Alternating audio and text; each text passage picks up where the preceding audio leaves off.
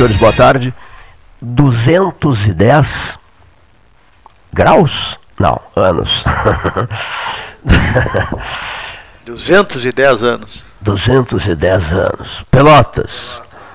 7 de julho de 2022. 210 anos, meu Deus, meu Deus. 210 anos de Pelotas. Eu vim, eu vim agora no carro pensando pensando nisso, 210, 210. Há quanto tempo eu já estou aqui, meu envolvimento profundo com a cidade. 210, Quanto tempo? 210 50 anos, anos? 55. 55. 210 anos de Pelotas, meu Deus do céu. Impressionante isso, né? Ah, ah. 210 anos. 7 de julho de 2022. Cumprimentos à cidade. Todos Freguesia de São Francisco de Paula. né? Velha freguesia. Antes Rio Grande, né? Antes Rio Antes Grande. pertencendo, isso mesmo, antes Depois, pertencido a Rio Grande. São né? Francisco de Paula, depois né, passando a vila e depois a Pelota, a cidade. Estamos Berço português, né? berço negro, berço, berço negro. português. Os Aqui dois, os Daniel dois, Amaro. Be- negro e português, sim, né? Negro e português. Os dois maiores Os dois maiores. berços, negro e português do estado Rio Grande também, né? do Rio Grande passagem. também. Iguais, Rio Grande, portuguesa Que e negra. fez aniversário agora, É, isso mesmo. 29 de junho, né? Dia de Português- São Pedro. Né? Portuguesa e negra, né? Como Pelotas, portuguesa, portuguesa e negra. Com irmandades de vizinhas. Aveiro é vizinha de Águeda. Aveiro, no centro-norte de Portugal, a, a irmã de Pelotas, é vizinha de Águeda, a irmã de Rio Grande. Já participei de atos até na Noiva do Mar, com dirigentes de Águeda, as autoridades de Águeda, as maiores autoridades de Águeda que estiveram em Rio Grande. E também estivemos várias vezes em Aveiro e Águeda, no centro-norte de Portugal, estreitando laços. Pelotas ainda tem uma irmandade com, com, Suzu. com o Suzu no Japão e, e a cidade cearense Colônia do Sacramento. também. Colônia do Sacramento no Uruguai. Uruguai, Colônia do Sacramento no Uruguai. E aquela cidade da Praia da Canoa Quebrada. eh, Caraí, Caraí. Não, da- da- da um branco Fortaleza, né? Na- não, não, não. Ceará? Perto de. é, Icati. Icati. Aracati. Aracati. Araca. Algum- alguém conhece Aracati? Não? Não. não. Aracati Não. tem uma praia maravilhosa, né? Ceará, vínculos fortíssimos, Pinto Martins, José Pinto Martins, o charqueador, né? Pelotas, as origens, etc. Eu não conheço Aracati também, tenho vontade de conhecer Aracati no Ceará, e, e, por ser cidade irmã de Pelotas. E a, a Suzu no Japão já é a mais distante, né? o, ponto, o ponto mais distante das irmandades, que nem às vezes são levadas muito a sério, né? infelizmente. A- a- aliás, a prefeita Paula está aqui em cima, né, fazendo a- hoje a, está na, na mesa da Associação Comercial, né, e recebeu a visita de cortesia do prefeito Fábio Branco de Rio Grande, que também está aqui. Ah, veio o prefeito de Rio Grande, é. Talvez passem aqui ainda durante o programa para dar um alô. né. Fábio Branco que tem decisões importantes, É. né? A anunciar em breve, não é isso? Isso, é. Tem, Decisões MDBistas. é, é o presidente do, PMD do MDB estadual, né, Rio que Grande do está né, com, sua, com a sua base né, tremendo aí, né? Qual é a temperatura, Silvio Chegar, do processo eleitoral no Rio Grande do Sul?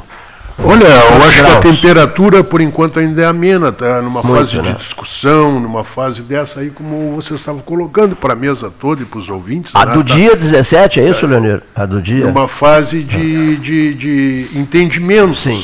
A partir do momento que tiver esses entendimentos e cada vez se aproximar mais das convenções, aí sim a coisa tende a esquentar, entende? O- Entendimentos o- ou desentendimentos? Também, né? Ah, olha aqui, ó. Também, né? Nós hoje estamos reunidos para nos desentendermos, né? E aí se desentendem, brigam, dão socos na mesa, etc e tal, defende os seus grupos, etc. E ao final, aí por, por alguns segundos eles se entendem. Depois os jornais noticiam rigorosamente o contrário.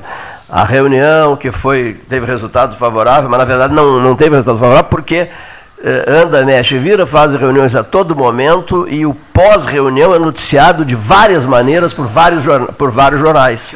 Não é bem assim? É uma, é, é, É exatamente é, é, é uma sessão E loucura, depende né? de quem passa a nota, de quem passa a É o samba aquele. É, É o samba do jeito, Freitas né? aquele.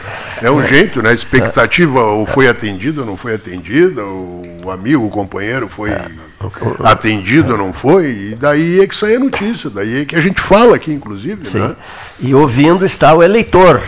Esse que é o chefe geral do, do- do espetáculo, né? Porque se não, se, não for, se não for através dele, ninguém chega lá, né? Ninguém chega lá. Sua Excelência, o eleitor, tem sido desprestigiado, né? Bastante. Porque esse pobre eleitor fica à deriva, desinformado, tudo, tudo decisão de última hora, são capazes, qualquer hora dessas, de decidir na véspera quem é o candidato, na véspera da eleição. Não, claro que não pode, mas do jeito que a coisa anda, não seria surpresa, né? Nós só vamos decidir no dia, no dia 1 de outubro. Quem será? Fantástico isso, isso é inacreditável. É uma republiqueta mesmo, do ponto de vista de, de uma análise necessária cruel, impiedosa, né? É uma republiqueta porque, puxa, eu vim outro dia de carro, o camarada levanta aquele cartaz pedindo um dinheiro para se alimentar no- nos sinais de trânsito, né? E na hora eu pensei assim, se um político estacionasse o automóvel, seu automóvel, estivesse dirigindo, ou o motorista dele, ele mandasse parar e tal. Até porque tem que parar, às vezes é sinal de trânsito, né? em muitas situações é é sinal de trânsito. E o que que passa pela cabeça dele, político, né? Que está sempre negociando e discutindo questões referentes a verbas de campanha, fundo eleitoral, 1 bilhão, 2 bilhões, 3 bilhões, 4 bilhões, 5 bilhões, quanto fica para mim, para o meu grupo, para a minha turma, tal, tal, tal, minha turma política, evidentemente, para gastos políticos. Então, o que que passará pela cabeça desse sujeito vendo o cartaz de um sujeito parado, humildemente, em posição de, de, de, de esmola, pedindo um trocado para a alimentação dele. E essa foi a pergunta que eu fiz a mim mesmo.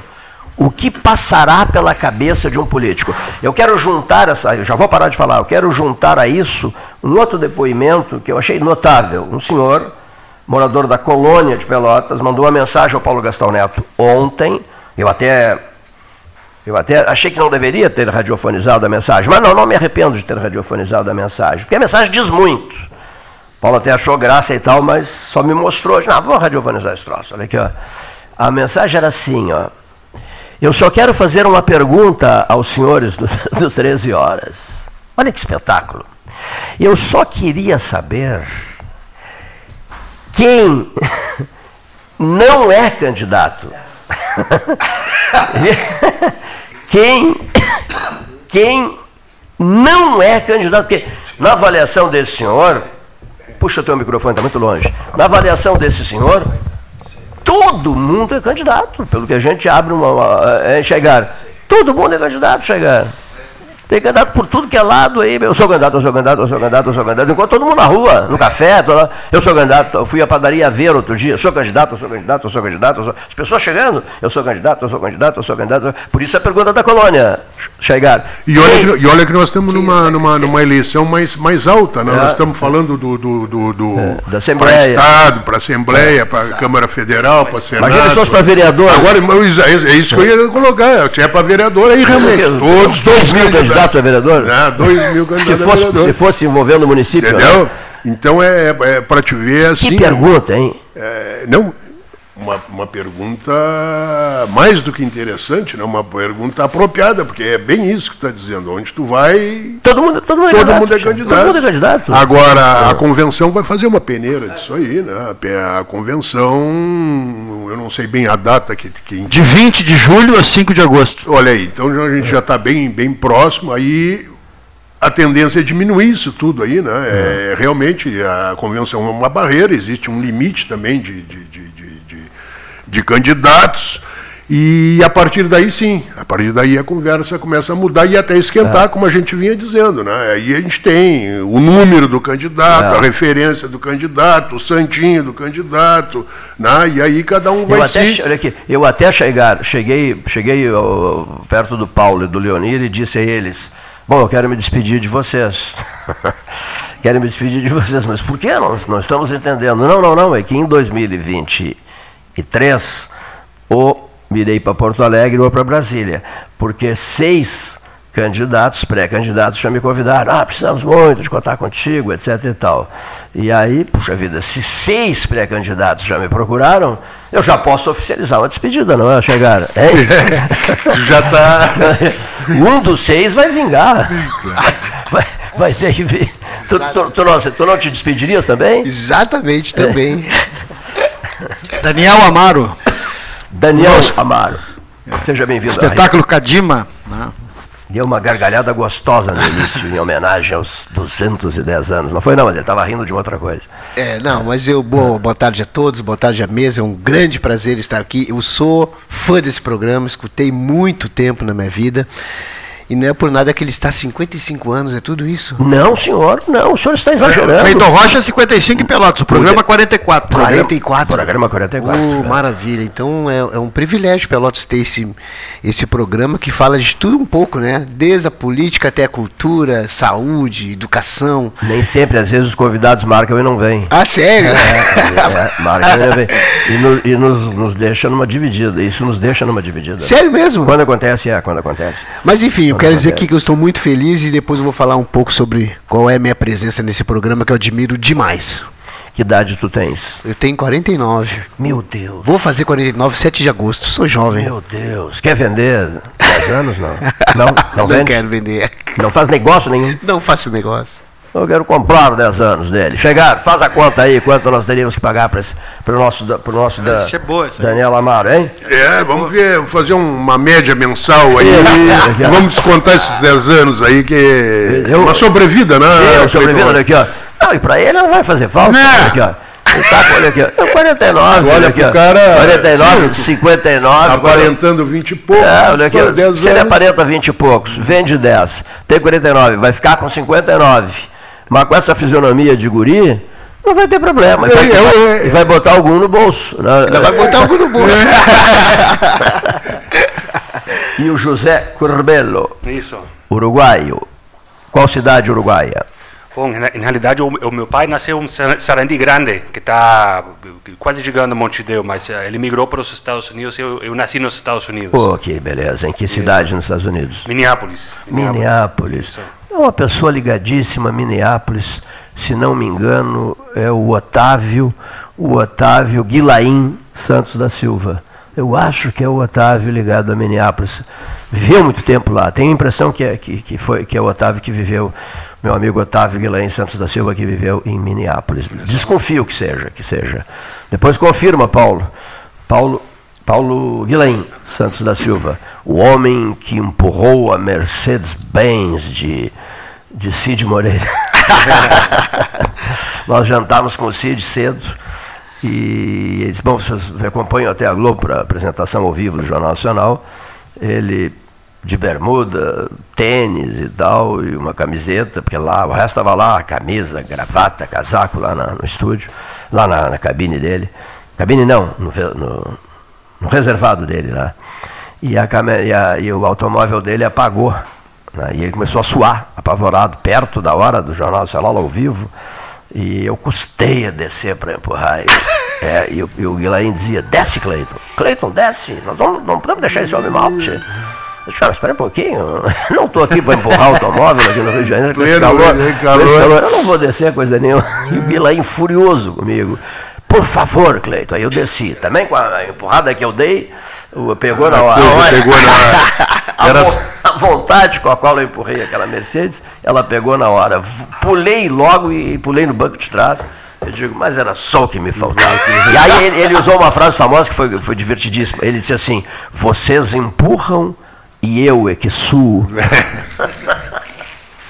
Está na ponta da linha conosco o Lucas Cadima, que vai conversar um pouquinho com o Daniel também, eh, com a equipe 13 horas. Ele participou já há uns 10 dias atrás aqui do programa.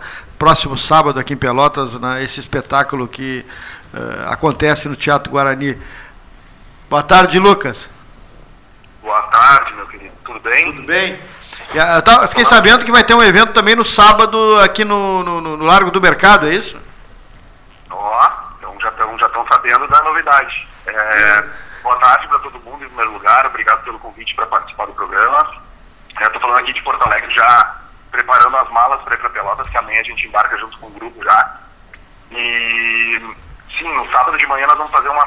Vamos dar um pequeno gostinho do, do sabor do que, que vai ser esse espetáculo no Teatro Guarani à noite.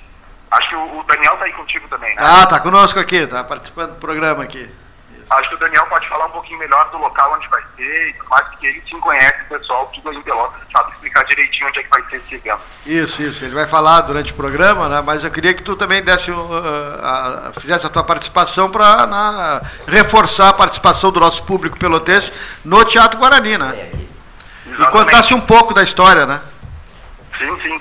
O, o, o espetáculo Etnias uh, é um espetáculo que o Grupo Cadima aqui de Porto Alegre, da comunidade judaica de Porto Alegre, uh, criou uh, em 2015 e foi o espetáculo que foi vencedor de melhor espetáculo do ano aqui no estado, ganhou o prêmio Açoriano.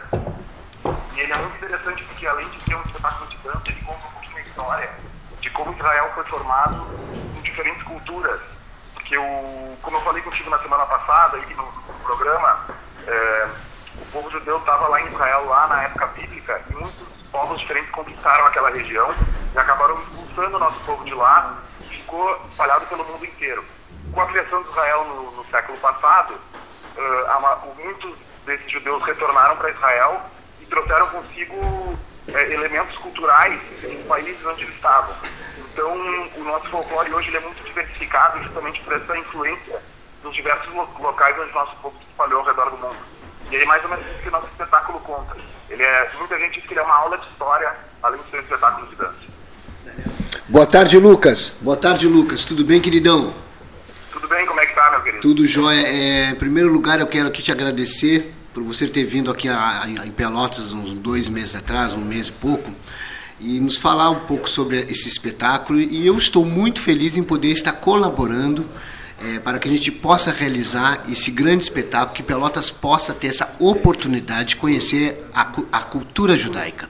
E, e, afirmando um pouco sobre, sobre a novidade né, que, que, o, que o nosso companheiro aqui da mesa falou antes, o Paulo falou quando você entrou, é, você, nós vamos presentear Pelotas com uma atividade no sábado, no final da manhã, ali no Largo do Mercado, no, no Mercado Central, onde tem a. É, como é que se chama? É, feira, feira, da, feira, feira das Pulgas, que é uma feira de antiguidades.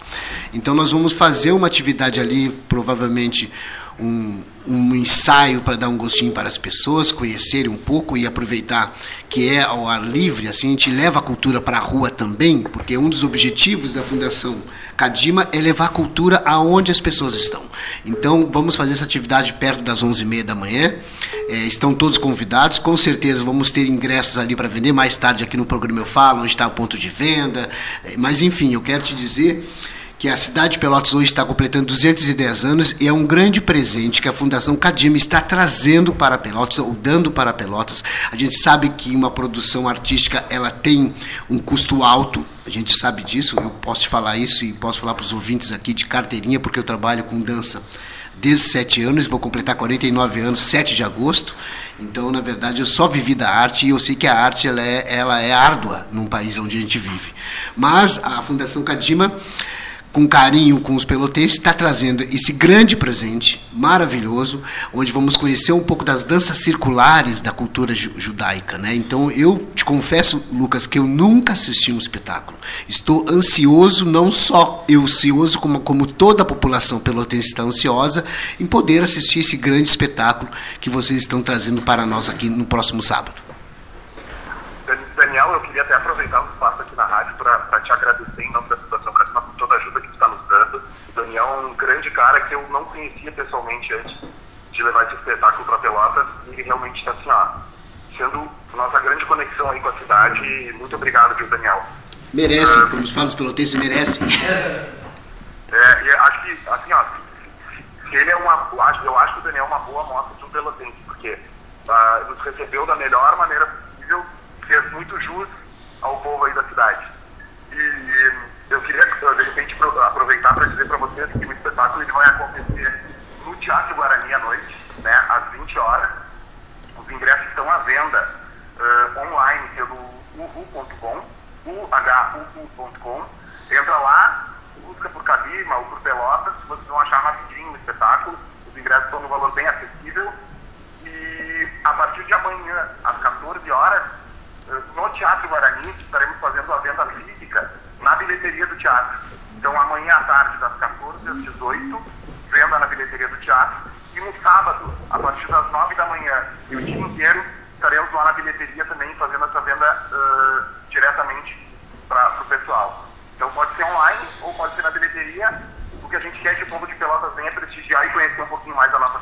E, e Lucas, a, a, comunidade judaica aqui é grande, inclusive Pelotas tem uma tradicional eh, sociedade israelita, né, que funciona há, há um bom tempo já, desde né, do século passado, e seguramente terá uma representação na, na, na plateia, porque muitos né, aqui têm essa identificação, né, não tenha dúvida disso.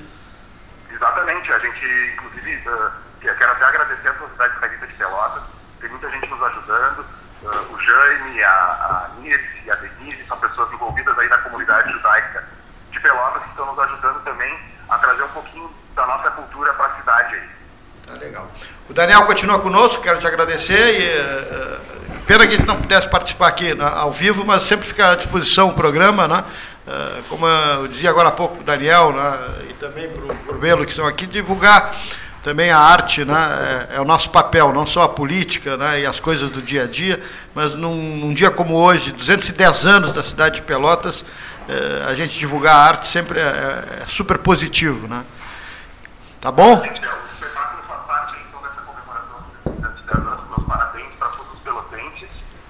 Muito obrigado aí pela oportunidade e convido vocês aí da mesa também para virem nos assistir, hein? Vai valer a pena tá ótimo.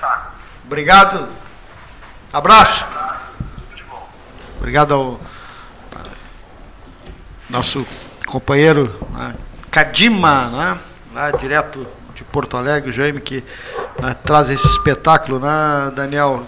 Exato. É, é um espetáculo de dança, né? É, é, com, contando essa, como ele disse, a história da. da, da, da, da é, na, na verdade, Paulo, o espetáculo é um espetáculo de dança folclórica, né, que, início, vai, que né, vai falar sobre a, toda a trajetória, Israel, é, a trajetória do povo judaico, do né? povo judaico, passando por por, por georgi, georgi, georgianos, mar, marroquinos, orientais, russos, Sim. e aí por, por diante. Então, eu acho que é, é, fundamental esse espetáculo chegar em Pelotas. Eu acho que as danças folclóricas de todas as etnias são muito válidas para a construção de um cidadão, e não só de um cidadão, para a construção de um país. Eu acho que, o, que os países, qualquer país, ele só pode ter história através do seu povo. E é isso que o Cadima vem trazendo para Pelotas. Vai trazer a cultura do povo judaico para poder apresentar as suas danças, os seus, os seus formatos coreográficos e também a sua música, né? Que eu acho muito interessante isso também. Eu acho que música e dança sempre andam muito juntas, né? O meu amigo aqui, Uruguai, pode comentar depois, ele vai falar sobre o espetáculo deles. Mas é isso, eu não consigo enxergar a música, a dança sem a música e nem a música sem a dança. Eu acho que as, os dois, as duas modalidades se complementam. Então eu fico muito feliz em poder estar à frente aqui, ajudando. Eu quero deixar claro que eu não sou um produtor dessa peça, eu sou um colaborador. Eu, como viajo com a minha companhia vários lugares, eu sei como é difícil quando chega num lugar não tem quem te acolha, né? quem te ajude claro. a, a, trabalhar, a divulgar. Porque sempre tem que ter alguém do local. E então, e, e essa pessoa nesse momento está sendo eu. Que, que legal, né? Sempre que tivesse ligado a essa área, né? inclusive no tempo da secretaria. A produção é fundamental, né? A produção é um Exato. espetáculo. O Henrique, que participa sempre conosco aqui, o Henrique Pires, e durante a pandemia ele falava né, sobre, era sobre cinema, né? E, e, também shows. O pessoal parou de trabalhar, porque não tinha show presencial, né? Exato. E aí ele dizendo, olha, o que tem na retaguarda de um show, de um espetáculo, né? E aí ele chamou a atenção, dizendo, sabe quando termina o filme a gente vê aquele monte de nomes e letrinhas, né? Aquele pessoal todo trabalhou, todo se envolveu né? na, na, na construção do filme. Uma peça de teatro, um espetáculo, tem a mesma coisa. Mesma, é mesma coisa. coisa. coisa mesma Às vezes é um cantor, um, um voz, coisa. violão, é um É. vocal, violão, mas só que tem 30 Exato. pessoas né, É, atrás. Não, e, e- e às vezes a gente está citando aqui, a gente está citando, exatamente isso que eu dizer, a gente está citando aqui apenas os, os artistas.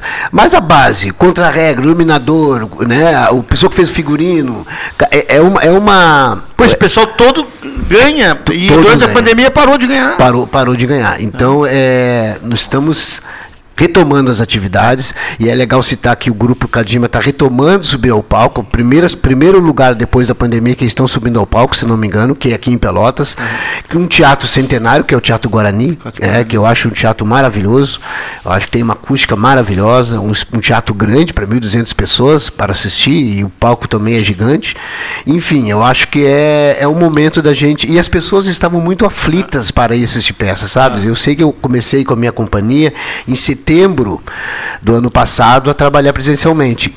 Vocês não têm noção a loucura das pessoas para comprar ingresso, porque as pessoas estavam querendo sair de casa. Passamos dois anos dentro de casa, né? E, e aí isso supera essa visão só da, da, da, da, cadeia produtiva da arte, é as pessoas do entretenimento, né? Porque eu sempre falo muito isso, que as pessoas pensam que o artista está tá, tá participando de um entretenimento. Não, nós estamos trabalhando. Quem participa do entretenimento é quem vai assistir. É né? Para nós é a nossa profissão. Então, eu acho que chegou o momento de nós frequentar os teatros, frequentar as bibliotecas públicas, que vai ter um espetáculo aqui com o colega que está aqui na mesa vai falar um pouco sobre o espetáculo que está trazendo. E eu acho que é isso. E eu acho que a cidade de Pelotas, para quem está nos ouvindo, nos ouvindo, a cidade de Pelotas é uma cidade muito muito sortuda, podemos dizer assim, como tem cultura, como vem gente se apresentar aqui de, de alto nível, né? Eu falo de alto nível, de altas produções, porque, mas isso faz parte da, da cidade de Pelotas, né? Todos nós sabemos quem é daqui de Pelotas ou quem veio para cá morar, sabe que Pelotas é nessa região onde estamos, talvez a capital cultural. É. Né? É, dessa demanda toda de, de arte, de artes visuais, de poesia, literatura, dança, teatro, música, circense, enfim. É isso. O, o José Curbelo é um espetáculo de, de, de música, né? o chamamé, que tem muita ligação né? com, com essa região toda aqui do Pampa, né? pega Uruguai, Argentina, aqui, todo o Rio Grande do Sul. Né? E a gente estava conversando que o Teatro 7 de Abril não abriu, não ab, o 7 de Abril não abriu ainda. Né? Explicar isso para um. Mas vai abrir. Vai abrir, um dia vai. Um dia vai, né? Um dia vai. E aí vai ser um espetáculo na biblioteca. E, e público é hábito também, você tem que ter o um espaço aberto para o público não perder o hábito de ir, né? Sim, então, de frequentar. De frequentar. Isso é uma coisa que tem que ser constante, né? Mas vai ser na biblioteca, mas aí no dia 21. 21, quinta-feira, 21 de julho, às, é. às 20h30 horas, Isso. na Biblioteca Pública. Que é um espetáculo também bem né, ligado à, à, raiz argentina, uruguaia, na gaúcha, gaúcha, né? Sim, de fato é como como um amigo estava falando, o Daniel estava falando de, de, dos efeitos da pandemia, a fome das pessoas de, de, de frequentar, a fome espiritual das pessoas de, de ir ver uma obra de teatro, uma obra de dança, de dançar, ouvir música, uh, porque nós já temos quatro uh, desde 2018 temos apresentado artistas argentinos do fole, do bandoneão, do acordeão, uh, uh, aqui na sala do segundo andar da biblioteca uh, pública. Eh, temos trazido Richard, Richard Scofano, Raul Barbosa, Alejandro Brites, e agora temos outro grande nome do, do chamamé do, do acordeão na Argentina, que é o Django Spasiuk, que ele é, ele é oriundo da, da região das Missões, da Missões, fronteira com, com o Rio Grande do Sul, e ele de, de família ucraniana. Então ele tem toda essa herança através da imigração também. Os avós dele eh, chegaram da, da Ucrânia para como colonos nessa nessa região. Ah, mas ele também, eh, claro, eh, cresceu com essa cultura é, misturada é, de vários, vários elementos culturais essa região de fronteira e também tem levado essa música ah, muito trabalhada com eh, e combinada com uma música erudita ah, e tem tem levado para o mundo todo é, turnês nos Estados Unidos vários países da Europa Euro, Europa de, de, leste também. E o 21 com Alejandro Brites acordeonista Uh, e, e, e, também músicos eh, que tocam contrabaixo, violão sete cordas, percussão, com canto. Uh, eles vão se apresentar na biblioteca, mas antes, às 10 da manhã, no conservatório, vão dar uma oficina de graça para todo mundo que, que, que quer participar. Uh, vai ser uma oficina de, de acordeão, de violão, de contrabaixo, de percussão também. e o Chango Spaciuc vai dar uma uma vai dar umas palavras ali como ele tem trabalhado a sua carreira de, de artista e, É, e vai, vai ser bem, bem legal. Acordeonistas, né? Uhum. Chango Spasiuk e Alejandro Brits. Tem um trechinho aí, o se- separou um trechinho antes do José Fernando Gonzalez, que também é um na- nativista, um homem da cultura, um homem de, da Califórnia, né? da canção, que vai falar em seguida. Mas antes, bota um trechinho antes do José Fernando Gonzalez, meu caro Leonir.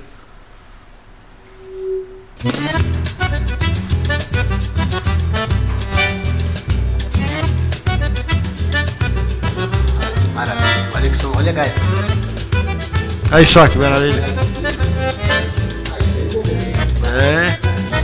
Espetáculo. Alejandro.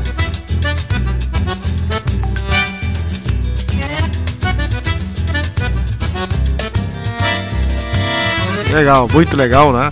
Dia 21, a gente vai falar mais, eles estarão, se possível, aqui no programa, ou por telefone, ou presencialmente no dia 21, na véspera, aqui conversando. Doutor José Fernando Gonzalez.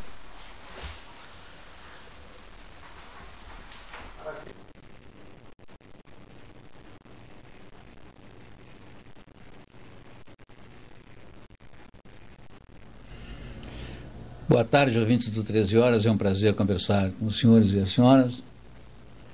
Nós estamos aí comemorando o aniversário da nossa cidade, uma cidade que nós todos amamos, escolhemos para morar, uma cidade que é acolhedora.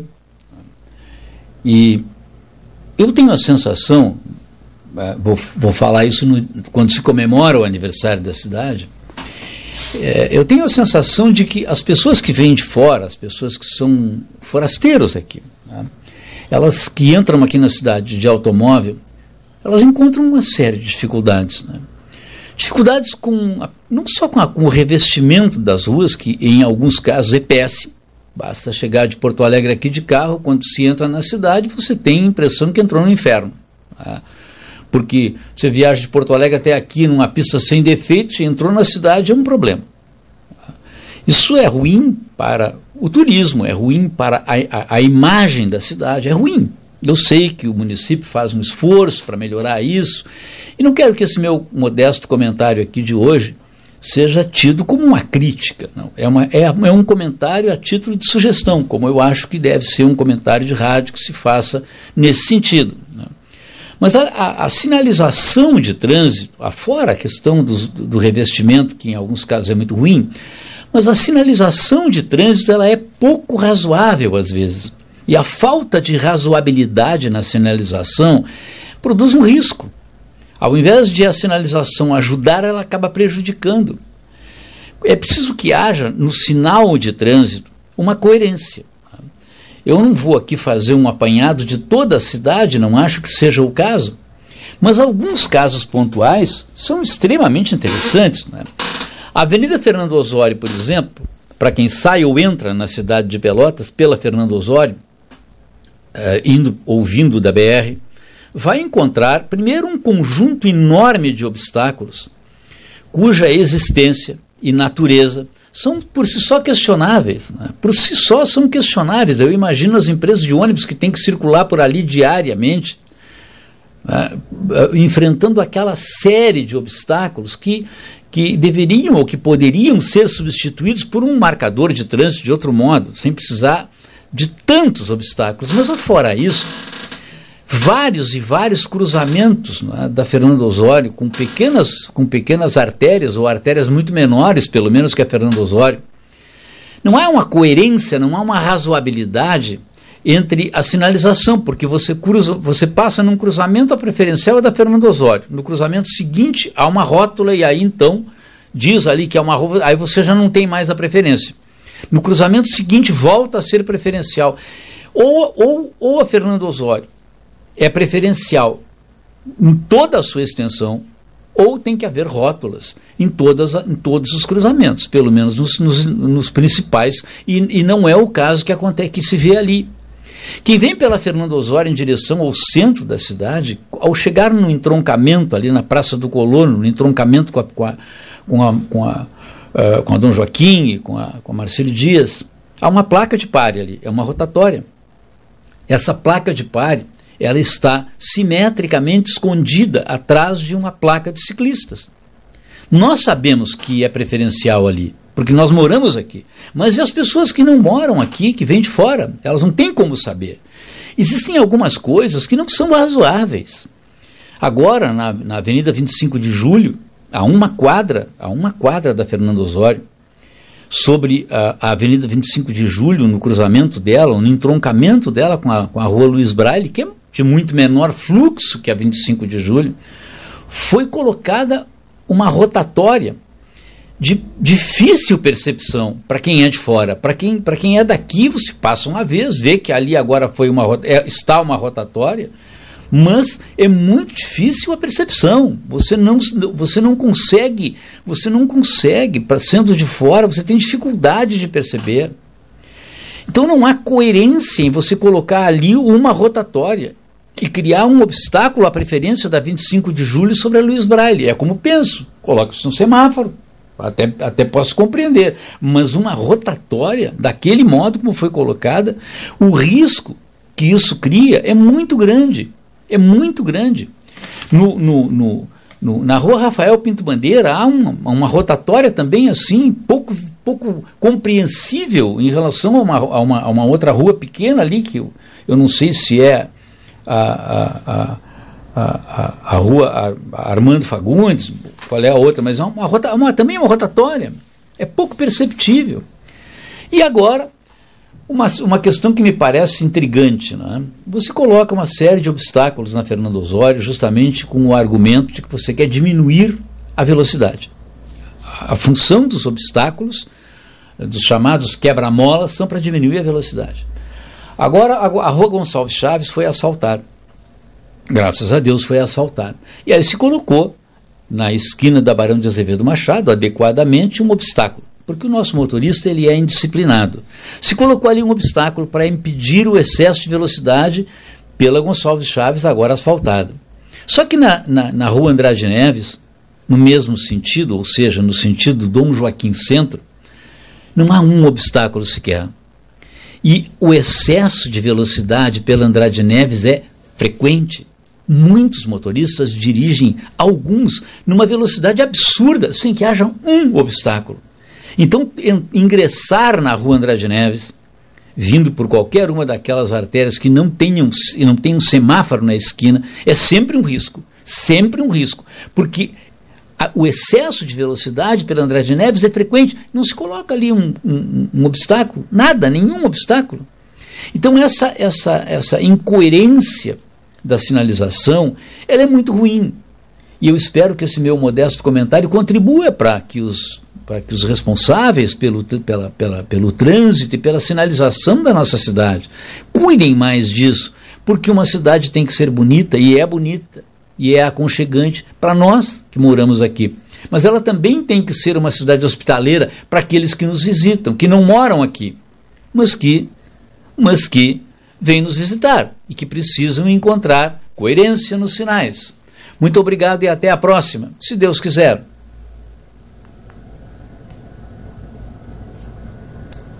Salles. E agora a doutora Clarice Castanho. Boa tarde, Cleiton Rocha. Boa tarde, ouvintes do 13 Horas.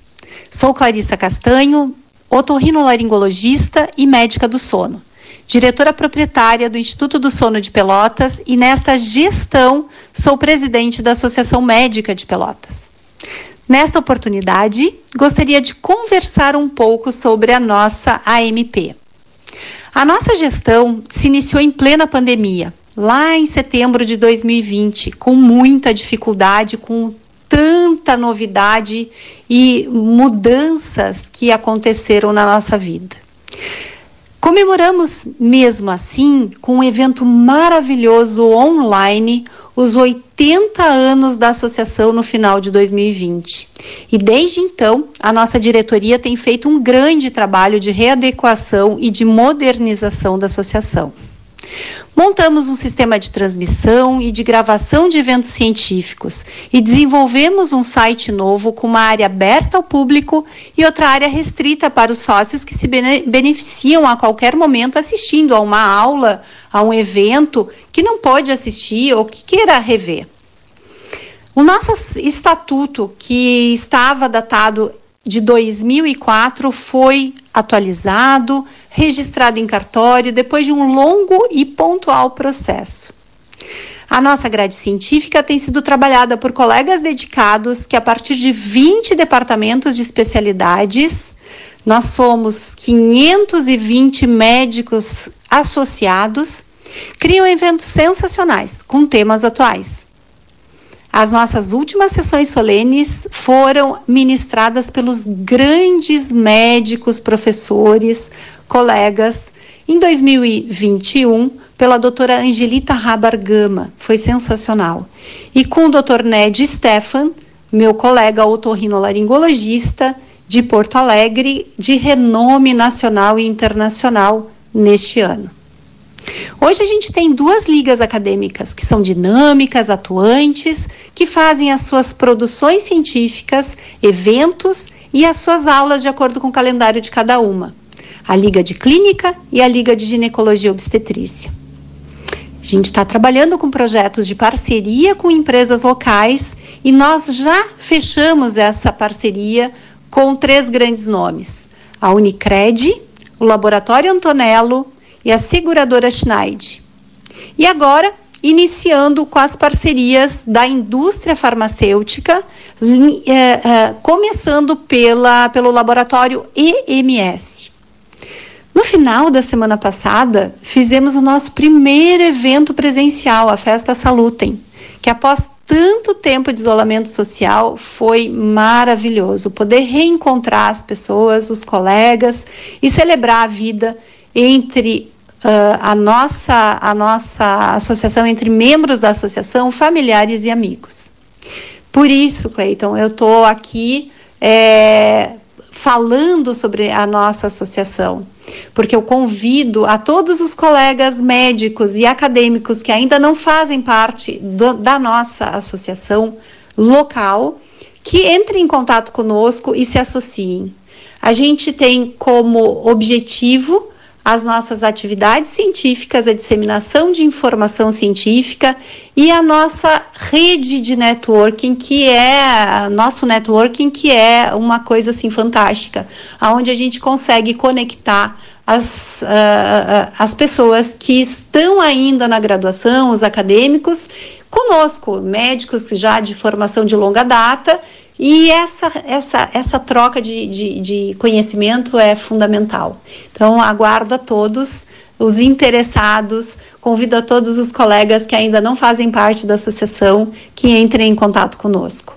Lembrando que o nosso site ele está uh, localizado no endereço ampdigital.org. Entre em contato com a gente. Uma excelente tarde a todos. Obrigada. A doutora, doutora Clarissa Castanho, faltando 12 para as duas, hora certa em nome da Ótica Cristal. Silvio Chagar conosco, Daniel Amaro tá também conosco. Né? E o nosso. Vou pegar o nome. José Curvelo. José Curvelo. Tá, essa questão do, do, do período da pandemia, a gente está falando, né? Eh, com o Daniel, a reinvenção, né? Interessante isso que tu falaste né, agora há pouco, né, no intervalo, até para a gente repassar para o nosso ouvinte, essa reinvenção que, que houve e a capacidade que o artista teve de fazer do, do seu local não abranger mais o, um público que talvez não tivesse a oportunidade de ver no local, assistir o espetáculo e pode assistir hoje lá do Uruguai, ou da, da Bolívia, ou lá da, dos Estados Unidos, né? O virtual acabou proporcionando isso, né? Exatamente, mas como o José comentava também aqui no, no intervalo, é, o presencial ele te dá uma sensação de liberdade quando você tem contato no presencial com a arte. Mas a pandemia nos exigiu a fazer essa transformação do nosso produto artístico do presencial. O, o José disse que a energia está no presencial, os espíritos estão ali no, no, no, no presencial. Que tem que ter o presencial para exalar para o resto. Presencial. O, é, mas eu, o que, que eu virtual. aprendi? Eu quero falar para os ouvintes que eu estava falando aqui no, no, intervalo. Eu aprendi com, com, com virtual que a gente consegue ter um alcance maior. A gente sai, por exemplo, você pode fazer um espetáculo em Camacuã, e esse espetáculo chegar no mundo todo através do virtual. Exige o quê? Uma boa internet, uma boa gravação de vídeo, um bom microfone. Existe uma, uma série de, de coisas que são necessárias para te ter um bom produto virtual. Mas além, embora alcance esse, esse, alcance o mundo, mas não tem a energia que o José fala. Né? Pode, a pessoa pode até se emocionar, porque eu, quando eu fiz o primeiro espetáculo, que a companhia, minha companhia, a companhia de dança afro Daniel Amaro, começamos a trabalhar online em agosto de 2020. Quando eu fiz o primeiro espetáculo online, eu juro para vocês que eu não acreditava que ia dar certo. Eu pensei, não, não vai ter ninguém. Não vai ter, ninguém vai comprar ingresso para assistir um espetáculo virtualmente. Tivemos 3 mil pessoas assistindo o espetáculo A Dança dos Orixás na Charqueada São João. Espetáculo. Tivemos cinco países assistindo. Então, ali eu me dei conta que vale a pena. Sim, não consigo hoje produzir é, o presencial sem ter o virtual, até porque o presencial volto a reafirmar o que o José comentou. O virtual ele traz essa energia positiva do olho a olho, dessa emoção, né, de você estar assistindo a coisa ali. E as pessoas estavam muito necessitadas, muito necessitadas, a, a, a entrar num teatro para escutar um, um, bom recital, para assistir um bom espetáculo de teatro, um bom espetáculo de dança. Então eu acho que as duas coisas se complementam, não que uma seja melhor que a outra. Não, uma coisa é uma coisa, outra coisa é outra coisa, mas elas duas se complementam para poder dar uma visibilidade e talvez para você vender o seu produto para outros lugares que não seja somente dentro do Brasil. Sim. Curbelo, concorda é, é, por aí? Sim, concordo, concordo. É, é, por exemplo, eu, eu, eu porque são, como posso dizer, é, não pode, como tu falou, não pode separar a dança da música, uhum. não pode separar a música do canto, do canto da poesia, da, da, da, da poesia da festa, da festa da comida, da, da, da festa das, famí das, das famílias, dos sobrinhos, tio-avós, vizinhos, essa festa comunitária que é a raiz da maioria das nossa, nossas tradições culturais festivas, né? Então é muito, é muito difícil, eh, por exemplo, é, ter um Kerb virtual. É que tem muita coisa acontecendo, não somente a, o, o, que tu vê, né? Tem muita coisa. Então acho que o, é, temos que tirar os benefícios que a tecnologia atual tem, sem cair na trampa de que se virar tudo virtual. Perfeito. Porque isso acaba empobrecendo a, a, o, o mesmo ser humano, acho. Perfeito. Nem o livro, né? O livro é melhor pegar o livro do que ler na, Exatamente. na tela, né? Exatamente. E eu fico muito sentido que muitos jornais, né, diários, né, diários de leitura, jornais é. informativos, o que material impresso está se perdendo. Tá Hoje é só digital. Eu, eu adoro tocar no livro, eu adoro pegar o jornal, ler e folhear, sabe? Mas enfim, acho que às vezes a tecnologia ela vem para te trazer algumas coisas boas e também te traz algumas coisas que tu pode perder o valor da nossa lá da nossa infância, que a gente aprendeu com nossos pais, com nossos avós. Mas enfim, eu acho que é isso. Eu acho que o negócio é tentar se adaptar ao novo, não não esquecendo a referência do velho. Muito bem. Interessante, né? Interessante também. Estava acompanhando as falas de vocês, interessante. Ao vivo é muito melhor, né? É muito melhor, é verdade. Ao vivo é muito melhor. Né? Ao vivo é muito melhor. Os políticos dizem assim: que saudade do tempo em que havia, o Chagar lembra bem isso, em que se servia. É, um carreteiro, uma feijoada, né? mais a feijoada, né? mais a feijoada, as feijoadas políticas.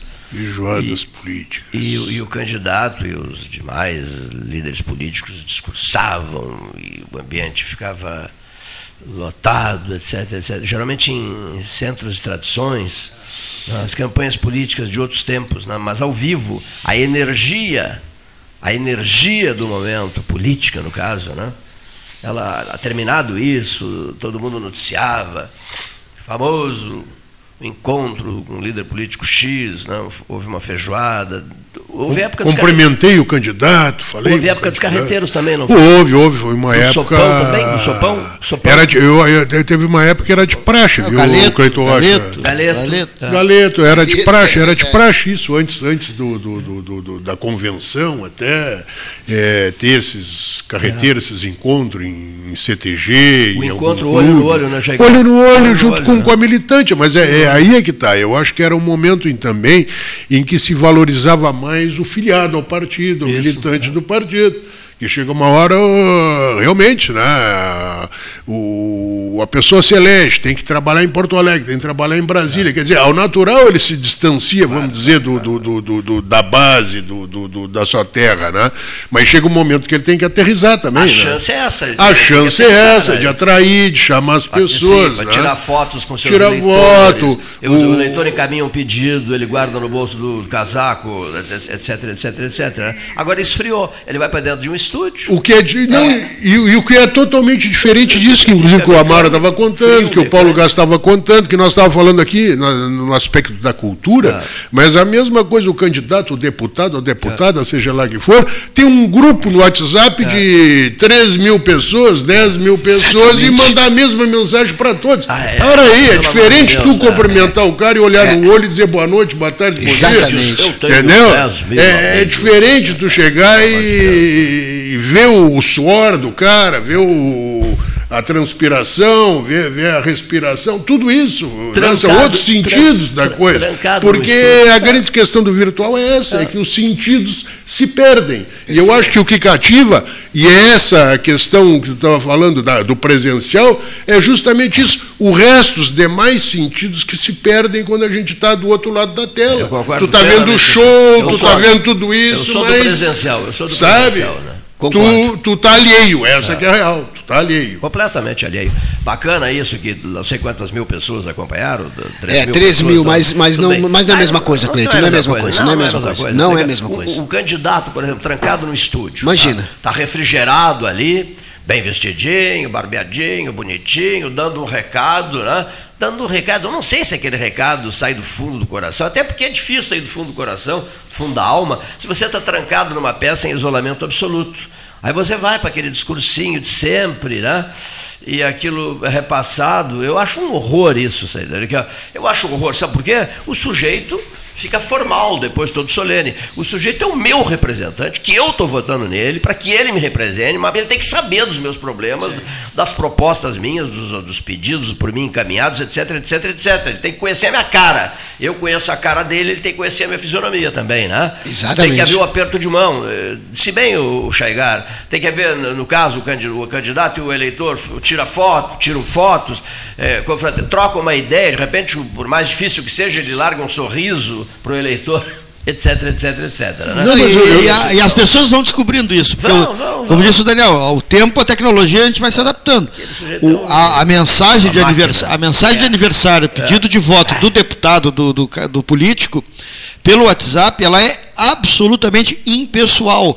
E o, o eleitor vai se dando conta disso. Ah, para, esse cara aqui, ele mandou igual para todo mundo e tal. Exatamente. Então, não, não, não, não me serve. Aí vai lá, bloqueia o cara e deu uma bola. Deu Entendeu? estimado. E aí daqui a pouco vai mudar. Estimado, Daqui a pouco vai mudar. Vai mudar. Ela manda para 10 mil pessoas. Meu estimado estimado todo mundo, pra todo Aí mundo, O estimado ainda amigo. diz, olha aqui, o jeito me disse que eu sou o estimado amigo dele. Pelo amor de Deus. Não tem mais idiota na parada. É, tá certo ou não? Não, co- correto, estás Não tem correto, mais estás correto. imbecil, otário, simplório na parada, É, né? estás correto. O discurso do candidato. Porque às vezes os candidatos são fabricados também, né? Exatamente. Grito, assim, sabe? No grito, inventados, etc, etc, etc. Quer dizer, é muito complicado, né? É muito complicado eh, você estabelecer vínculos emocionais, entusiasmos, isso, aquilo, aquilo outro, se você nem sabe a origem de, de como é que foi o sujeito eh, preparado para, para, para concorrer ao processo. Né?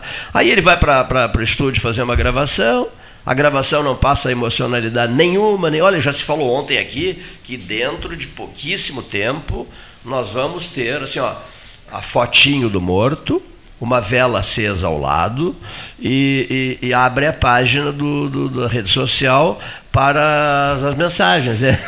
Não Aqui, te duvido. Tem aqui, ó, primeiro, primeiro. Velório virtual. Cu- Já é, tem. curtida, Já tem aqui, velório virtual, já tem. tem. A curtida, não, mas aqui não. A curtida em Pelotas não. A curtida e depois o comentário. Né? O sujeito se- limita-se a isso. Olha aqui, ó. V- eh, limita-se a isso. Já em outros países acontece isso. Né? Agora, aqui ainda não. Né?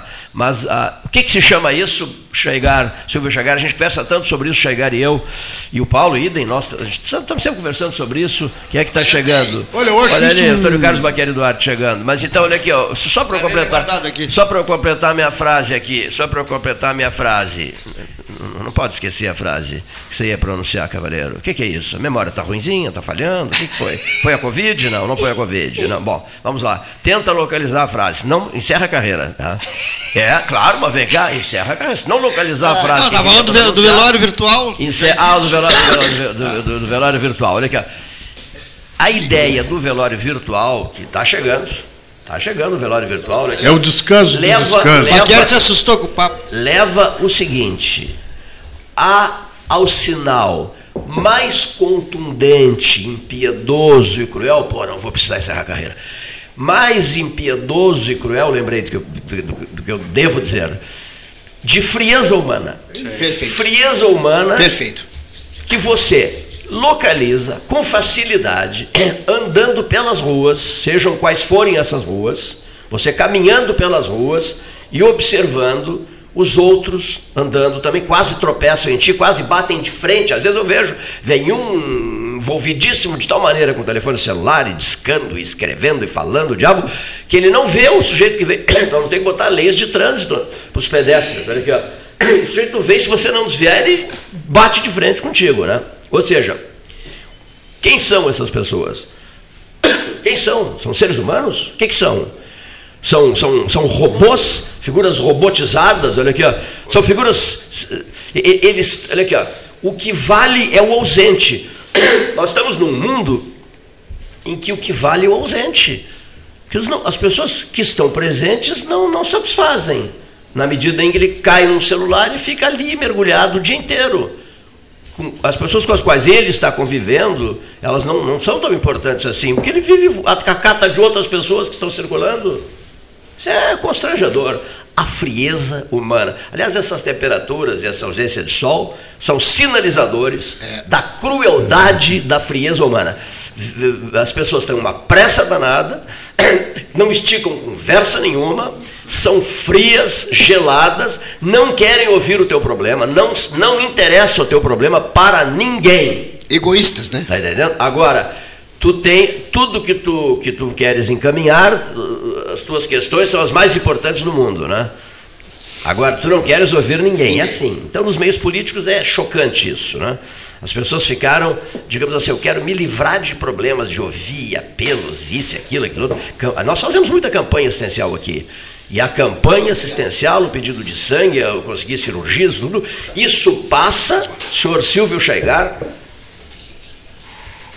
pela paciência infinita que se precisa ter e que normalmente pode ser buscada lá no fundo da China. Olha só. Lá no fundo da China. Lá do fundo da China vem essa. Porque eles são da paciência. Vem essa paciência infinita para ouvir os relatos e os dramas alheios. Agora, as pessoas que ouvem os relatos e os dramas alheios, em sua esmagadora maioria, olha que crueldade o que eu vou dizer, não sabem sentir as dores alheias. Ouvem, até por obrigação, por dever, não tem como fugir de, uma- de um apelo que alguém faça. Um exemplo, nessa sala onde estão sete ou oito pessoas. Mas não se sabe mais sentir as dores alheias. O mundo está um, tá um chato. Isso aí. O Norberto, tenho certeza que ele diria isso. Gurizinho, você me chamou de gurizinho. Gurizinho, o mundo está muito chato. As pessoas estão muito superficiais, estão vazias, não tem nada para te repassar. Aquele papinho furado de sempre, aquela mesmice de sempre, aquela conversinha oca, vazia, que a nada conduz. Se você chegar na casa de alguém, é novela, novela, novela, novela, novela, novela, ou noticiário político, etc, etc. Não é assim? É assim, ah, ah, Boa conversa essa, viu, Ah, Cleiton Rocha? Tu, tu- não, eu horror. achei, eu acho que tu está falando correto e a gente, eu acho que aqui que está falando justamente o contrário. Que eu Que o, papo, cansado. o que o papo hoje aqui, em pleno aniversário da, da, da cidade, é justamente cultura. Nós estamos falando de virtualidade, presencialidade. Eu acho que foi dado até tipo uma aula aqui de, de- de- com gente que, que, que produziu virtualmente e agora está produzindo presencialmente.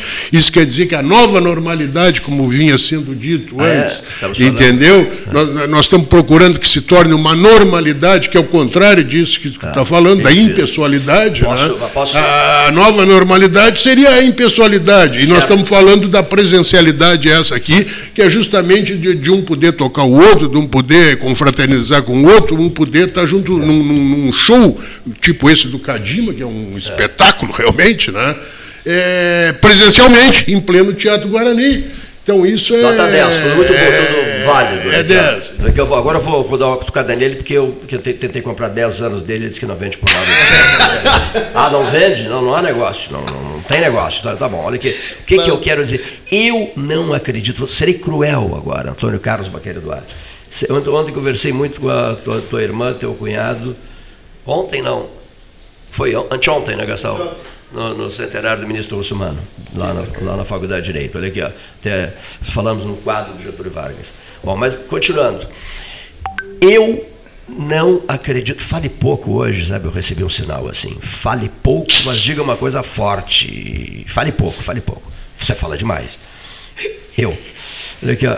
Eu não acredito, tenho certeza que falo pelo Gastal também. Eu penso o mesmo. Eu, nós não acreditamos que essa longa e terrível Covid-19, esse- essa pandemia, dois anos e meio, coisa que valha, tenha servido para mudar as pessoas, para, para melhorar a cabeça das pessoas, para elevar os espíritos, para estabelecer laços fraternos e de convívio. Eu não acredito, sinceramente, sob hipótese nenhuma. Não acredito. Não adiantou absolutamente nada. Concordo. Nada, nada, Concordo. nada, nada. Foi uma perda de tempo. Se ela veio para melhorar a cabeça das pessoas, foi uma, uma notável e devastadora perda de tempo. Sim. Baquieri, concordas? O uruguaio concorda? Eu concordo. Concordo plenamente, concordo plenamente contigo. Acho que uma das coisas que aconteceu com a população foi a questão dessa, da inovação, a questão do celular, isso aí que tu dissesse. Hoje as pessoas não conversam mais umas com as outras num ônibus, não conversam num avião, não conversam numa praça, não conversam na rua. Elas preferem conversar com a máquina. E isso é geral, no mundo todo. Aí elas Então- não têm pressa, aí elas não têm pressa. Não, não, e Com ficam. a máquina elas não têm pressa. E há uma estatística dentro do teu celular, tem ali o quanto tu ficou ligado naquilo ali durante o dia, no WhatsApp ou no. E é impressionante, tens toda a razão. Perdemos um vínculo que tínhamos antes, que era a conversa na praça, no clube, ah, nas associações comerciais e tudo. Agora é só internet, concordo plenamente. A frieza. Frieza. E isso é uma coisa que nós temos que olhar com E outro num olho. Né? processo político, num processo eleitoral, é, é terrível aí no caso, né? Sim. Num durante um processo eleitoral, passa a ser, complica mais ainda, né? Não, e Porque- com, além de complicar, ele, ele, ele, ele pode. As fake news que Você sente são- ausência de energia, Vocês muito não, não há colocam, repasse, não há né? repasse de energia, né? As pessoas O- ficaram esvaziadas, esvaziadas. Completamente. Quantas vezes eu passo uma, uma, uma notícia para ti ou para o Paulo Gastal e eles parei para quem, Baqueri? Vamos dar uma olhada se isso aí não é fake. Vou Exato, conferir antes, né? Porque a informação chega de uma forma e s- nós temos que nos reeducar para não transmitir fake, porque a fake, do jeito que está, com a tecnologia É. atual, ela em dois minutos se torna uma verdade. Tá certo? Gente, isso. Imagine-se num ano eleitoral. Ah, estamos em pleno ano eleitoral, tanto, tanto em processo estadual quanto pro- processo federal. Você tem que ter mil e um cuidados quando vai examinar alguma notícia postada. Que tu, às vezes a fonte te passa credibilidade, mas ve- vem, vem como fake, né? Cleiton, vou aproveitar o teu programa aqui, porque acabo de chegar, meu amigo Estima, que está ao meu lado, aqui também estava, no um grande almoço que teve hoje, festejando o aniversário da cidade, onde se falou ali no Teatro 7 de Abril. O Teatro 7 de Abril está próximo, quase pronto para ser entregue. E isso me dá muita satisfação, pelotense que sou, porque eu sei o que é o 7 de abril, o que representou na minha infância, na minha adolescência, e agora saber que agora vai voltar essa casa fantástica. Agora me dá uma tristeza muito grande, eu não tenho como não falar para ti, que é também uma pessoa ah, de uma amizade de tantos anos, Pelotas deixar o Clube Comercial de Pelotas estar na situação que está. Eu passei por hoje ali, pena, porque eu pena. faço para o caminho para vir aqui para o Palácio do Comércio, a gente passa por aquela esquina ali. Ele vai cair daqui a uns dias, né? vai cair de tão ah, ah, estragado que está. E eu acho que Pelotas não merece isso. É uma, eu sei que é um clube, não é uma, não é um, um- uma, um patrimônio, vamos dizer assim, ah, público, mas ele tem um- uma, uma beleza e uma tradição nessa cidade que deveríamos pensar muito nisso antes que aconteça o, pior, que seja não conseguir restaurar mais. Então, vou deixar o meu recado e ouvir vocês, que é muito bom sempre estar aqui contigo, Cleiton, Velho todos Clube os amigos da mesa né? aqui. O Banco do Brasil antigo aqui também é outra imagem. Frente da prefeitura. devastadora, né? Devastadora. O Banco do Brasil antigo é uma imagem devastadora, né? O, velho grande hotel, o grande hotel, está todo mundo esperando também Qu- quando obras, obras vão continuar e tal, é, recursos federais envolvendo a universidade, coisa que vale, não é isso? O grande hotel, o grande hotel. É, um, é, um, é, é bem isso que estava falando. Essa, Está demorado, né? Está demorado. Eu acho que ali ia ser um tipo um, um hotel escola. Um hotel- coisa eu assim, ouvi né? falar nisso, um hotel escola. E eu não sei se ainda continua com esse foco, com esse interesse, mas ouvi muito falar sobre isso, sobre a questão do hotel escola, e acho que o prédio está bem localizado, se até se presta para esse tipo de atividade ali, né? Agora envolve outras coisas, a não ser a questão do, do, do, do- do- do- da própria, vamos dizer assim, do prédio em si, né? De, de- de- da estrutura do prédio em si, a própria questão depois de dotar o prédio das condições para se transformar num hotel-escola, né? Muito bem. Fernando Estima, 210 anos de Pelotas, hein? Passei aqui para dar um abraço no amigo. Esperava que chegou o prefeito agora aqui. Agora como é que eu, como é que eu saio que eu estou com a caneca da prefeita? aqui? Invadir aqui a privacidade. Mas mais para dar um abraço aos amigos e, e vim, vim prestigiar o, obviamente o aniversário, a palestra da, da prefeita Paula, que foi, foi muito esclarecedora. E parte do que os senhores falaram aqui foi pauta lá. Tanto o teatro quanto o prédio do antigo Banco do Brasil, que agora eh, será a nossa escola, aí a prefeita pode dar mais detalhes, de doce, numa parceria tanto com o projeto Iconicidades do governo do estado, quanto eh, a parceria com o próprio SESC. E eh, o da universidade, que pelo que me consta também está tá neste caminho. Moroso, difícil, mas está encaminhado. E este do, do clube comercial, me atrevo aqui a dizer que ele é um clube, não é um, não é um prédio do poder público, é de interesse de todos nós público, né? mas ele é de uma associação. Tá? Ah, e que efetivamente agora parece que começou com, com, legis- com uma legislação de incentivo a conseguir fazer pelo menos a proteção do telhado, que é o primeiro passo para depois conseguir fazer o restante. E, e reforço as palavras dos amigos, aí são todos prédios que têm muito a contar da história do Rio Grande do Sul a partir de Pelotas. Meus parabéns aí, obrigado pela, pela oportunidade de tomar um chá com vocês aqui, e estar com os amigos, estar com saudades dessa mesa, mas o, o Porto me consumiu literalmente. O, o caminho mais correto, Fernando, e, e agora a prefeita que nos dá a satisfação de, de estar aqui conosco, é o encontrado no, em relação ao prédio do Banco do Brasil, é passar para uma parceria privada que seja utilizado. né? É, acho que é recuperado e utilizado, porque o poder público recupera não é o caso do 7 de abril, vai ser recuperado, é, mas o difícil é depois a manutenção pessoal e tudo. Prefeito, obrigado pela presença aqui no 13, nesse dia tão especial para nós, pelotenses. Eu que agradeço pelo convite, Paulo Gastal, querido Cleiton, queridos amigos da mesa, Baqueri, que está aqui representando o Rio Grande, porque o Fernando eu não considero que seja representante Rio Grande, para mim ele é dos pelotenses ainda, embora seja nascido lá. E o Baqueri é nascido aqui, mas enfim. O, o José Crubelo é nascido nos Estados Unidos, mas ah, tem um sotaque uruguaio, né? veio divulgar um evento também cultural, e o nosso Daniel Amaro também, mais do que conhecido na, Daniel Amaro, filho da Maria Amaro, querida amiga. Exatamente. Vila Castilho. Vila Castilho. E um grande artista de Pelotas. Tento, né, prefeito? É. Tento. Não, alegria estar com vocês aqui nesse dia, 210 anos da nossa cidade.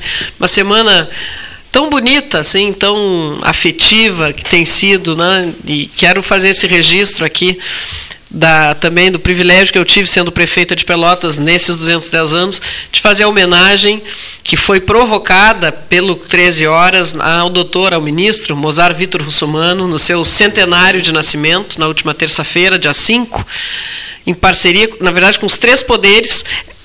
É uma homenagem coletiva, porque o 13 Horas se associou, a OAB se associou, mas os três poderes, né, executivo, legislativo e judiciário, homenagem a esse grande pelotense, que deixou marcas né, importantíssimas no mundo jurídico e na cultura de Pelotas. Foi uma alegria encontrar o Cleiton e o Gastal lá, e, enfim, confraternizar com eles.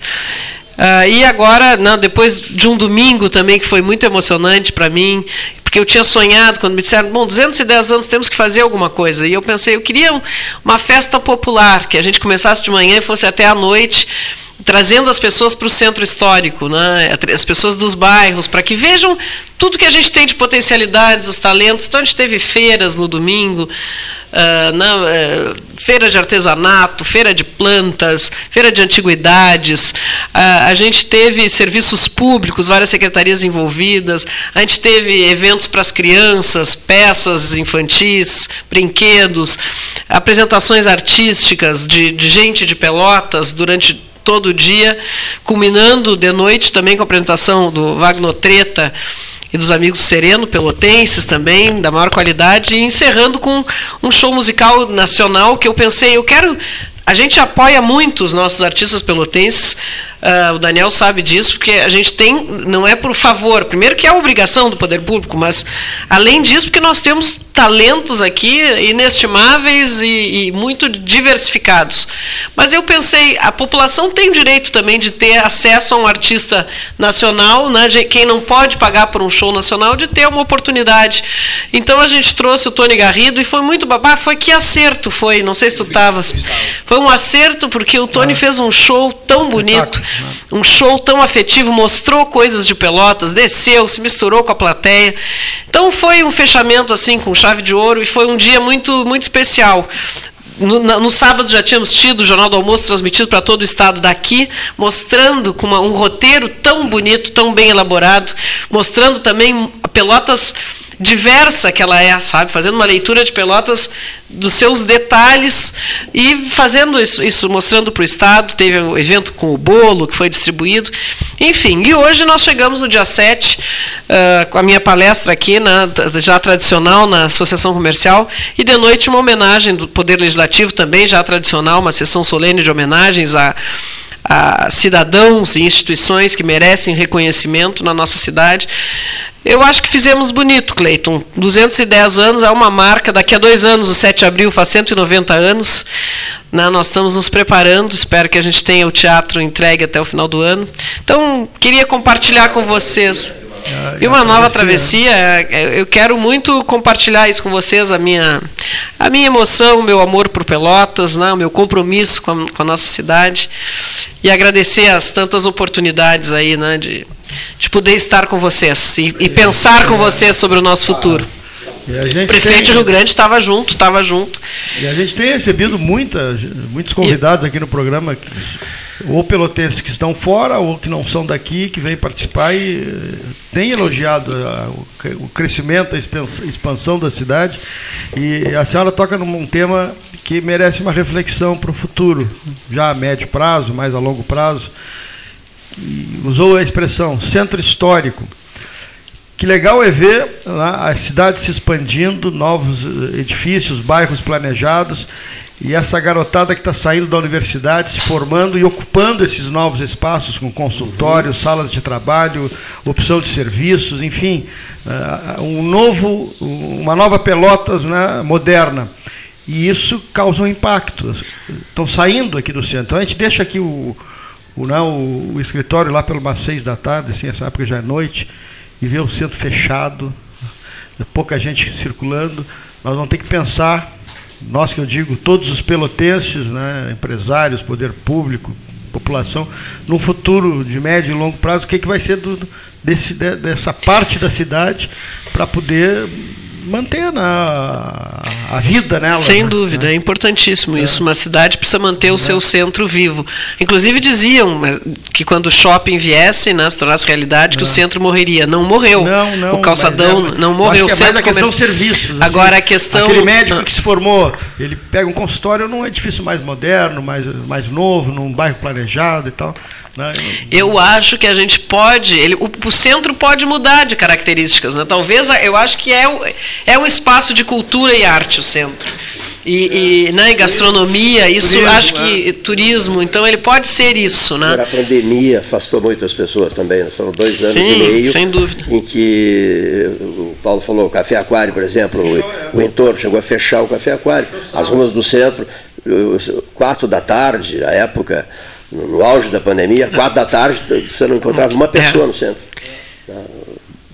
Clima- mas, mas em lugar nenhum, né? Então, sim, sim. é. é. Nesse caso, é, eu, eu acho que o nosso centro, eu acho que é importante a gente, a gente pensar nisso, porque eu me lembro que uma época queriam, ofereceram também lá no Parque Una, para onde vai a Câmara, que a prefeitura fosse para lá, se construísse o centro administrativo lá. E nós pensamos, não pode, porque a prefeitura é uma âncora. É uma âncora do centro. Então a gente pensa em fazer um, um, um centro administrativo, é uma necessidade, acho que é importante para o cidadão. E, claro, não tem como ser ali no espaço da prefeitura, mas a gente pensa então lá no, no porto, pelo menos perto do centro, para manter essa área revitalizada, porque a, a prefeitura, os serviços públicos estando aqui, a gente tem movimento, né? as pessoas procurarão. Então é Mas o importante prédio, tem ter. O prédio da prefeitura é, é, é- é inarredável isso, né? Uma, É, uma- mas fica uma coisa mais pra, diplomática, Sim, sim, assim, para claro, o prefeito claro, receber uma visita. sim, é, o local de trabalho, mas-. Tem que ter, assim, né? A prefeitura de Rio Grande, por exemplo, é historicamente situada né, no coração da Noiva do Mar, né? E daqui, daqui também, em todos os lugares. né? É. Muita- muitas estações ferroviárias transformaram em prefeituras. Sim, né? exatamente. Pedro Osório é o da tua terra.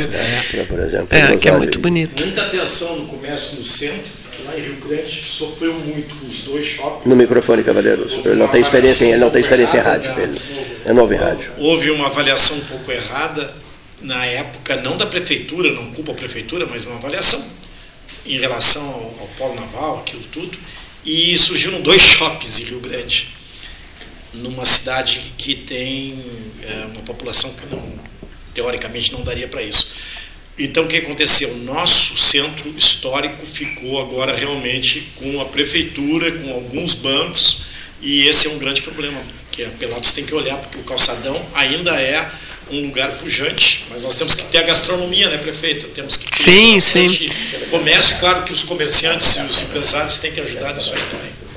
Com certeza. E acho que é, é um espaço cultural, né, né, né, tem, tem uma tendência a ser um espaço cultural, de- a, a gente tem que ir se apropriando disso e acho que ao- aos poucos está indo. Ah, e a tendência agora, como no pós-pandemia, é que a iniciativa privada comece a olhar para essas coisas e venham novos empreendimentos também que vão ocupando justamente no final do expediente, porque até às seis da tarde o centro está vivo, depois é que é o desafio. Então, eh, se tiver né, eh, locais de gastronomia, apresentações artísticas, Bavária, espaços assim. Bavária? Bavária, né, cadê o Bavária? É, o Bavária faz falta. Queremos a volta do Bavária. Que tristeza isso. Eu quero, eu, eu quero pedir a, a licença para vocês, porque eu estou aqui na frente do Fernando Estima. Então, pedir licença para. Porque eu não fiz isso ainda, mas para fazer um elogio público ao Estima. Porque ele tem feito um trabalho extraordinário, fez um trabalho extraordinário no Porto Rio Grande, Baqueri vai concordar, não tenho dúvida. Em muito pouco tempo, já passou o bastão, quer dizer, não sentou naquela cadeira pronto para segurá-la, já passou o bastão, mas fez um trabalho de organização, colocou o Porto em outro patamar de desenvolvimento e tem uma leitura, uma das pessoas que, que faz a, a melhor leitura né, das nossas potencialidades, né, do que a nossa região pode ser. Então eu quero agradecer ao Fernando porque pela contribuição que ele tem dado para a nossa região, por ser um grande parceiro, cumprimentar pelo trabalho, a gente tem muito orgulho disso, Fernando. E te desejar muito sucesso e, e novos empreendimentos, novas ideias, que a gente precisa muito de, dessa tua energia Muito obrigado. muito empreendedora. obrigado. Até me comove, confesso que a preocupação dessa mesa, acho que é o melhor exemplo. Né? Historicamente, estou vendo as fotos aqui, se tem um, um fórum onde se discute as questões com muita abertura e democracia, Cleito, transfiro parte desses elogios dados à prefeita no aniversário da cidade a essa mesa do 13. Aqui tivemos muitos, muitos momentos que discutem exatamente isso. A indignação de coisas que deviam estar melhor, é isso que puxa, é isso que exerce, é isso que nos move. E no Porto eu tive a oportunidade, com, vamos dizer assim, com a escola que fiz aqui, quando o governador era prefeito, quando a prefeita me deu a oportunidade de ficar dois anos, aquilo que a gente já, sabia. Quer dizer, a estrutura portuária desse Estado merece maior atenção. O governo fez as reformas, conseguimos criar a independência efetiva da estrutura portuária do Rio Grande do Sul. É bom lembrar que 30% de toda a economia do Rio Grande do Sul passa por aqui. E no, o novo eixo de desenvolvimento aponta entre a Serra, onde tem áreas industriais, aponta da, do centro do Estado da agricultura, do agronegócio, ao superporto de Rio Grande, que passa por Pelotas. Então eu não tenho nenhuma dúvida e eu tenho só a agradecer aí o espaço que me deram para aquilo que eu considero. Eu sou um tarefeiro. Né? Fui assim com o mercado, fui assim com o parque tecnológico e, e concluí agora um ciclo no Porto vou continuar até o final do ano para dar o planejamento, mas que venham os novos, novos desafios que eu acho que a gente tem que continuar juntos aqui. Somos poucos, né? nós temos muitas pessoas observando, mas poucos se prontificando a entrar para dentro da estrutura pública por tudo que representa, porque é duro, é difícil, é né? um ambiente de, de, de difícil locomoção, a, os processos são lentos, lentos, não são na velocidade que a gente gostaria. Mas agradeço muitíssimo, não, não esperava aqui o seu elogio, ainda mais no aniversário da cidade. E, e, mas retribuo e divido muito com essa mesa aqui, que eu aprendi muito. Apanhei muito, aprendi bastante. E me provocam aqui para que a gente possa ter mais questões de desenvolvimento, que eu não tenho nenhuma dúvida. O centro, eu venho do comércio, a grande mudança né, do e-commerce, da pandemia, da mudança para shoppings, eu acho que devolve agora ao centro as novas economias criativas, a cultura, a qual Pelotas sobra nessa área. Perfeito. E dá prova nos finais de semana, eh, quando a gente vê uma praça lotada, lotada, que quando chegamos no governo, eu me lembro de ler uma placa, não pise na grama. E me lembro da, do governo dizer assim, tirem essas placas, porque as praças foram efetivamente criadas para as pessoas descerem do edifício e poderem curtir um ambiente saudável no centro da cidade. Então, acho que estão todos de parabéns. Eu quero, eu vou ter que atender uma ligação que estava programada, Cleiton, mas quero também me despedir aqui, pedir licença, cumprimentando o Idemar, meu querido vice-prefeito, nosso companheiro de todas as horas e que agora assumiu um novo desafio à frente da Secretaria de Desenvolvimento Rural.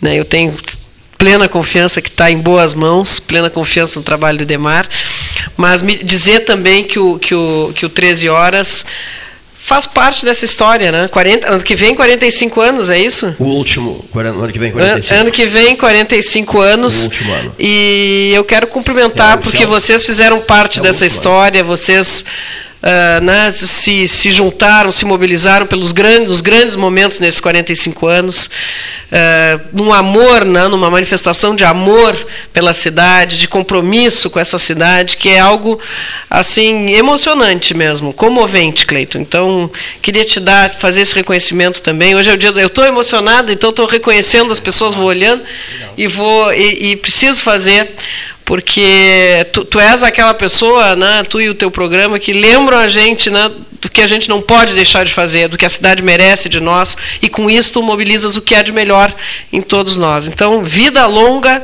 aqui é o 13 Horas. Muito obrigada por todo o teu carinho comigo e com a nossa cidade. Obrigado, prefeito. Prefeita Paula Show de Mascarenhas tinha um compromisso telefônico e vamos aproveitar o momento para ouvir o vice-prefeito de Pelotas, Idemar Bars, que está nos estúdios e participou do almoço aqui na Associação Comercial de Pelotas, alusivo a esses 210 anos. Seja bem-vindo, Bars. Também muito obrigado, meu querido amigo Cleiton Rocha, mais uma vez. É um privilégio estar aqui no seu programa, diante dessas lideranças e companheiros de jornada, como nós fomos é muitas é vezes, junto com o Leonir, junto com é, o Paulo Gastal Neto, em viagens, em microfones por muitos anos, né? e hoje nós estamos aqui na condição de vice-prefeito, na condição de secretário de Desenvolvimento Rural, e principalmente na condição de amigos que nós somos de longa data, de muitas datas importantes que nós comemoramos juntos através da Rádio Universidade. E eu por nessa data hoje, no aniversário da cidade, só tenho a agradecer à cidade de Pelotas, às pessoas de Pelotas que me acolheram há muitos anos atrás, porque eu não nasci aqui.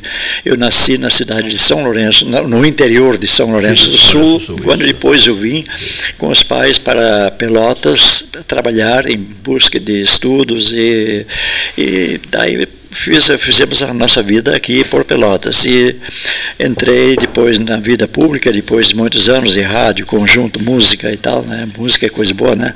seu Amaro? Dança, cultura. É, na vida pública e aí estive 20 anos em frente a, junto à Câmara de Vereadores, na condição de vereador e agora de vice-prefeito por dois no segundo mandato também. Então, a Paula já não está mais aqui, nesse momento se retirou, mas quero agradecer e cumprimentar muito a prefeita Paula, que é uma excelente parceira, liderança, assim como o Eduardo foi quando era uh, vereador também, depois me convidou para ser secretário de obras e pavimentação, e Pelotas me acolheu desta maneira, me brindou com esses mandatos todos, mas é claro, isso se consegue através de trabalho prestado, através de um trabalho sério, transparente, é, que a gente possa pode e deve devolver isso para a comunidade. Quero fazer esse registro, esse agradecimento no seu programa, Cleiton. É, não estive em outra rádio. Já... Não é um Londres 13 horas hoje, né? Não, é eu vou, vou contar uma historinha agora. Confirmou, Gastal? Não, Londres. Hoje não é um Londres 13 horas, né? Ah. Não, eu vou explicar. O gente vai Pelotas gostar 13 horas. É, Pelotas. Nós estamos no estúdio transmitindo em Londres, o Londres 13 horas, no dia em que Margaret Thatcher, caía e ganhou Tony Blair. E, e, e, hoje caiu. Pois é, por, por, isso mesmo. Hoje Boris Johnson, hum, primeiro-ministro primeiro inglês, hum. Down, Down Street número 10, né? É, ele ele ca, ca, tá caindo, caiu, já caiu? caiu o, o Premier, né? primeiro ele apresentou o pedido de demissão. Boris Johnson. Isso eu estou dizendo porque em 1990 eu e o Bars estávamos no estúdio em Londres, transmitindo, aliás, o, o Fernando Lessa Freitas nos disse assim, anotem, a, a, a, premier, a primeira-ministra Thatcher está caindo. Lembra? Está é. caindo. E caiu. E caiu. E caiu naquele dia, nós transmitindo de Londres, no Londres, é. 13 horas. E ninguém, Hoje, ninguém acreditava, é. porque era histórico. É. Né? Foi, foi, foi, de alto foi, impacto. Foi, foi a primeira vez. Uma liderança extraordinária dela. Primeira vez na história que a oposição ganhou a eleição lá. O Tony Blair foi o vencedor da eleição. Né? Da, a Dama de Ferro, o dia da queda da Dama de Ferro. A, a gente estava lá. Veja só, a Dama de Ferro cai e nós, caía e nós estávamos lá transmitindo de Londres.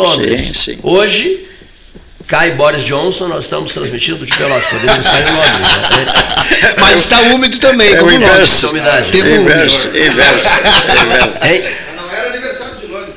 Não, não, não, por isso, por isso, por isso. Já participei de, de momentos mais saborosos, como por exemplo 13 de Aveiro. De Aveiro. De Aveiro. Isso, Opa! O famoso 13 horas feito da cidade de Aveiro. Ou de Tóquio também, né? Ou, nós em Tóquio, ou de Tóquio, isso mesmo, ou de Tóquio. 1990, 1995, né? Transmissões. Maravilhas, né? Tra transmissões históricas.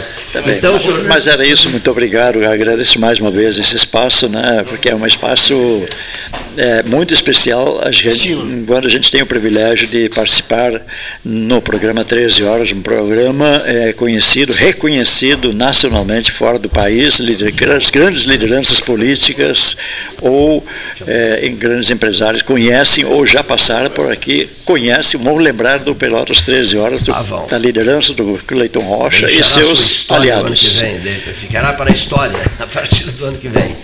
Do, tá. do, do dia 6 de novembro de 2023. Aí já ficará para a história, se Deus quiser. A todos, muito obrigado e uma boa tarde.